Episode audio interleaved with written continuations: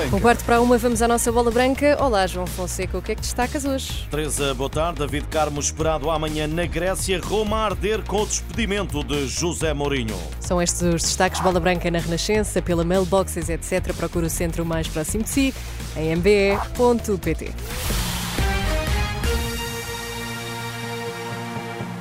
Boa tarde, David Carmo. Custou 20 milhões de euros ao Porto. Está prestes a deixar o Dragão. Mas já lá vamos. Roma a ferro e fogo. Polícia chamada ao centro de estágio. Saída de Mourinho debaixo de um cordão de apoiantes romanos. Grande mister. Parole, mister. Te volemo bene, mister. Sempre, mister. Grande mister. Ciao, mister. Mister.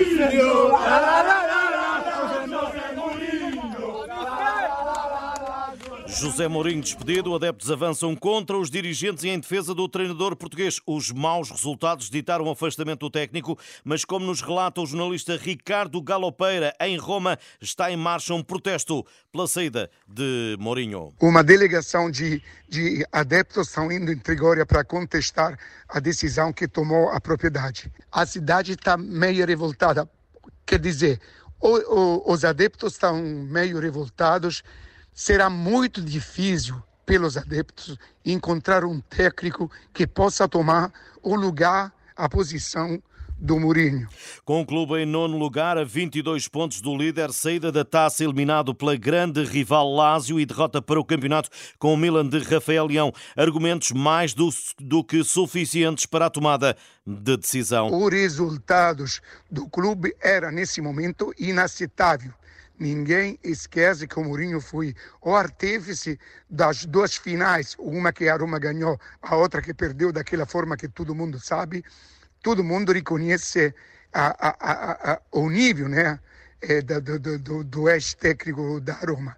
Mas essa era uma decisão que era que para tomar agora. Em serviço especial para a Renascença, o jornalista Ricardo Galopeira esclarece que este era para os dirigentes o momento certo para a mudança. Esse era o momento mais, mais específico para fazer esse tipo de operação, porque se conseguir, se continuar com Mourinho, nos próximos três jogos, por exemplo, a Roma poderia, poderia ganhar, porque a Roma vai enfrentar as últimas três do campeonato.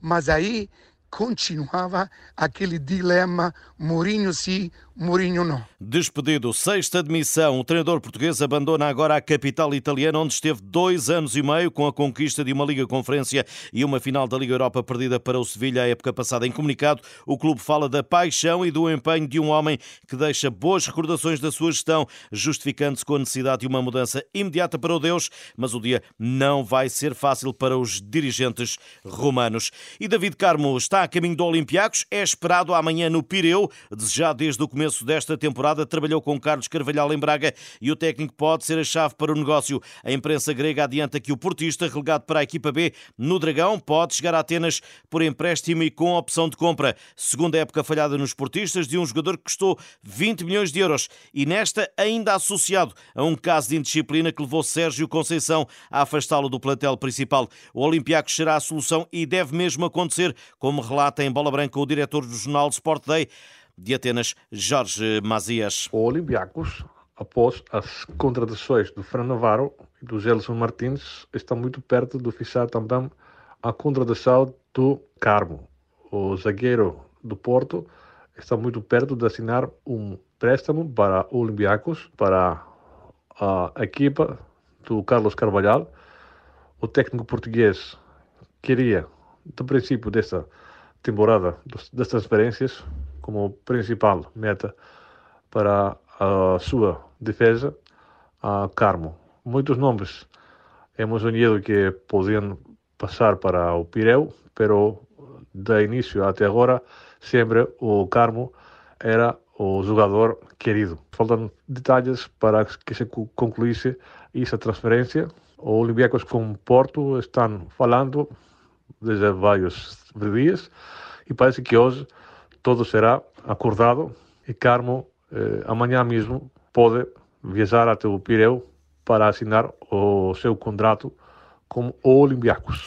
David Carmo, central a caminho do Olympiacos por empréstimo do Porto com opção de compra. Enquanto o futebol profissional procura parceiros e alinhamento no eh, futebol, tendo em vista a centralização dos direitos de transmissão, há em Portugal quem já o faça e com destaque e sucesso em Aveiro que a respectiva associação é protagonista na forma como desenvolve e promove os campeonatos que organiza. Um exemplo que vem de baixo e que revelamos nesta bola branca num trabalho do jornalista Eduardo Soares da Silva. É domingo à tarde e no ecrã começam a ser apresentados os 11 iniciais. Há grafismos de tempo e resultado, patrocinadores e até repetições dos golos e dos principais lances. São os jogos do Distrital de Aveiro, onde já não é preciso ir ao estádio para ver as partidas. Passam todas na íntegra no YouTube da associação.